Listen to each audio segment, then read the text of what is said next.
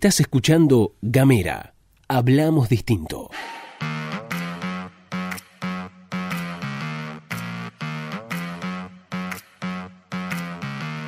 Hola, ¿qué tal? ¿Qué dicen? ¿Cómo les va? Bienvenidos, bienvenidas, bienvenidas una vez más a la pastilla de Gamera, este microinformativo que distribuimos de lunes a jueves. Mi nombre es Luz Escarpati como es habitual me acompaña Gastón Lodos. Hola Luz, hola a todos, todas, todos quienes están escuchando. Feliz día del amigo, de la amiga, de la amiga. A esta altura la verdad es que hemos hecho muchos, muchos amigos y amigas en esta experiencia que es Gamera. Eso por un lado, feliz día. Feliz lunes por el otro. Abrimos una nueva semana de la pastilla de Gamera y una nueva semana en la historia de Gamera, que obviamente vamos a hablar de eso un poquito al final de la pastilla. Rapidito les cuento que pueden mandarnos un mensaje de WhatsApp para recibir nuestros contenidos en el más 549-2901 502990. También nos pueden encontrar en las redes sociales, en Twitter, en Facebook y en Instagram. Nos van a buscar como arroba gamera TDF. Ahora sí, comenzamos con el desarrollo de la información y nos vamos rápidamente a la ciudad de Río Grande porque está asignada la ciudad por la aparición de nuevos casos de COVID-19. Fruto de esta situación, el gobernador Gustavo Melella, mediante una videoconferencia, dio una charla motivacional a la población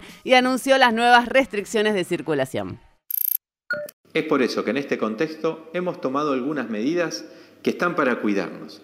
A partir del lunes a las 0 horas queda totalmente restringido el ingreso y egreso a la ciudad de Río Grande por siete días. Pero volvemos a repetir, si no es necesario, no tenemos que salir de nuestros hogares, tenemos que cuidarnos y tenemos que ser muy responsables en términos individuales y colectivos y respetar al máximo las medidas de seguridad que permanentemente nos están indicando. Así que ya saben, fueguinos. Bien, si bien en Ushuaia tenemos el doble de casos eh, activos que en Río Grande, la diferencia radica en que los casos de coronavirus en la capital fueguina se concentran en el buque Chisenmaru, el famoso buque, mientras que en la ciudad industrial, si bien ya está identificado el nexo epidemiológico, impactó en diferentes lugares de la ciudad, es decir, en diferentes, eh, en distintos rubros, en distintos focos, además de las restricciones al ingreso y egreso a Río Grande que escuchábamos en el audio del gobernador Gustavo Melella, se suspendieron por siete días las reuniones sociales de más de 20 personas en toda la provincia y bajaron a 10. Exactamente, eso justo en el día del Día del Amigo. La empresa BGH además suspendió las actividades durante toda esta jornada y se van a, se van a realizar procesos de desinfección atento a la situación que se registra en Río Grande. Además, el Consejo Deliberante de aquella ciudad también suspendió la atención al público, al igual que una de las estaciones de servicio de aquella ciudad. Vamos a otro tema, si les parece, más o menos. En realidad no es otro tema, es una arista del mismo tema porque vamos a hablar del misterio del Chichen Marú. Desde el Comité Operativo de Emergencia de la provincia se publicó un informe que, en el que consideran que la presencia de un tripulante asintomático o con síntomas leves fue el paciente cero que dio lugar al contagio de los 57 integrantes de la dotación del pesquero, que el paciente cero, este que estamos hablando, se habría contagiado en Buenos Aires. Enviaron un informe al Ministerio de Salud de la Nación en el que abordaron 10 hipótesis diferentes y a partir de esta situación el jefe de infectología del Hospital Regional Ushuaia consideró que se debería adicionar un examen PCR, que es el famoso hisopado para detectar la enfermedad posterior al aislamiento preventivo de 14 días, esto para evitar situaciones similares a lo que sucedió en el Echisen Maru. Para realizar este informe se realizó una serie de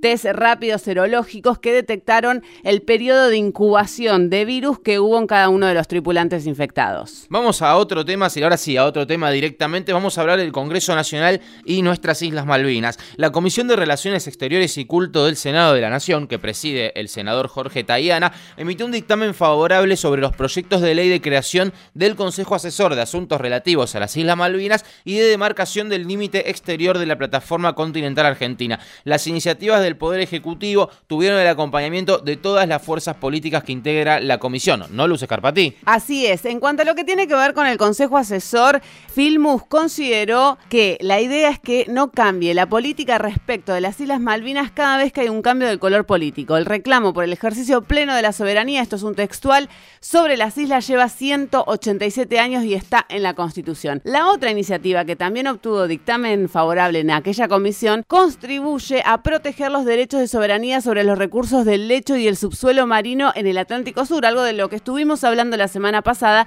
y propone demarcar el límite exterior de la plataforma continental más allá de las 200 millas. La demarcación del límite es muy importante por razones políticas y económicas que tienen que ver con la posibilidad de explorar y explotar todos sus recursos naturales. Dos puntos. Pesca, hidrocarburos y minerales que pertenecen a los 45 millones de argentinos y argentinas. Esto lo dijo el secretario de Malvinas, Antártida y Atlántico Sur, Daniel Filmus. Cambiamos de tema rápidamente, pasamos a la esfera nacional porque después de una semana agitada para la coalición gobernante, el presidente parece haber decidido tomar el toro por las astas en lo que hace a lo que es la exposición pública y brinda una nota muy pero muy extensa al diario Página 12, tan extensa que está dividida en varias partes y obviamente no vamos a repasarla toda porque para eso está publicada en Página 12 y la pueden encontrar ahí, pero sí algunos conceptos que se desprenden de aquella charla. En primer lugar, en lo que hace al debate interno pero público dentro del gobierno, Alberto expresó cero preocupación a estas diferencias, ya que justamente dijo que si hay diferencias dentro del frente, pero que eso está bien, digo que se puede convivir con las diferencias, no hace falta que todos piensen igual.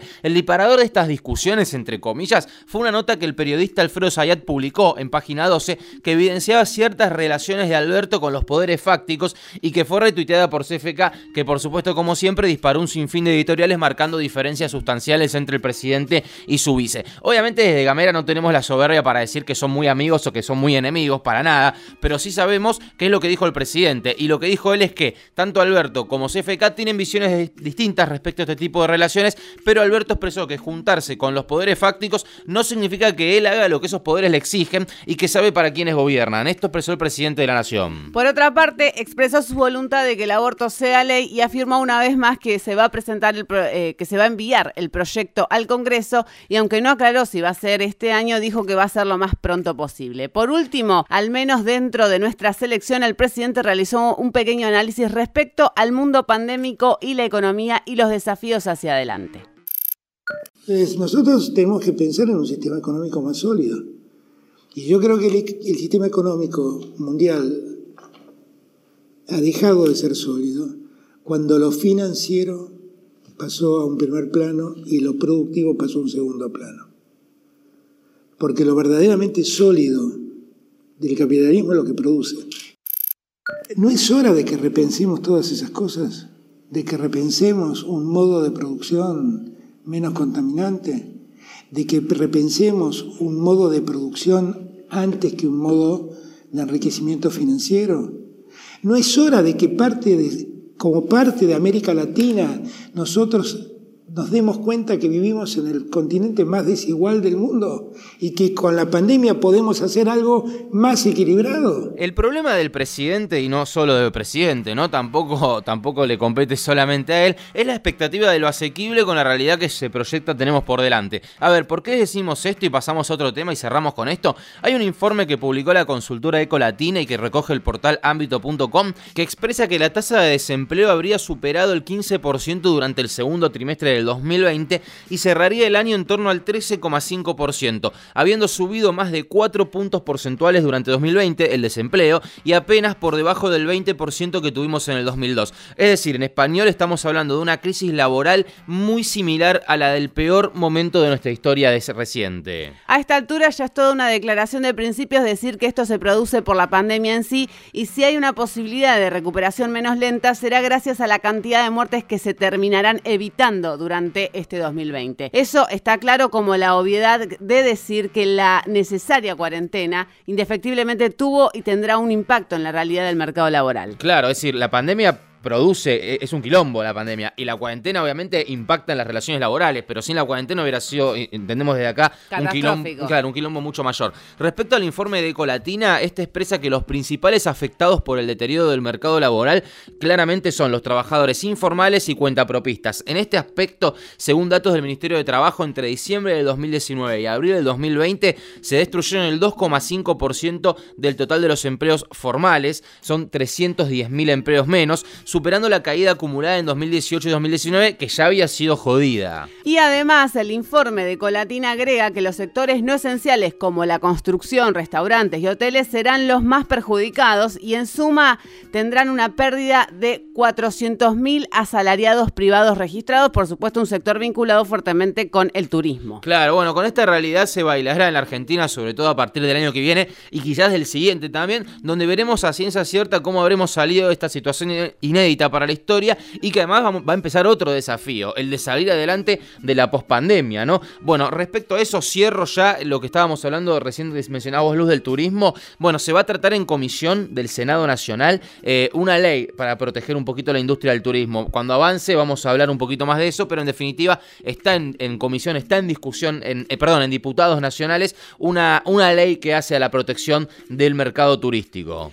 Hasta acá llegamos, esto ha sido todo por hoy. No se olviden de sintonizar la 92.1 Radio Nacional Ushuaia porque 18.30 horas estaremos haciendo Gamera Nacional. Efectivamente, nos vamos a divertir un poquito, como siempre, como hacemos habitualmente. Eh, bueno, cerrarán el día si tienen ganas con Gamera, lo abren con la pastilla. En el medio una serie, hoy sale de Jardines Ajedo, Fede Rodríguez y Fede Marcel. En realidad, Fede Marcel, el conductor del podcast, con Fede Rodríguez van a hablar de culpa y de castigo en la literatura. Y a la tarde-noche nos reencontramos en Gamera Nacional. Sumate al programa de radio compañeros, ayúdanos a crecer, a seguir haciendo de esta experiencia comunicacional algo participativo, en el que todos y todas y todes también y todes seamos parte. Nos encontramos a las 18.30 en Nacional. Estuvieron escuchando todo esto acá en Gamera.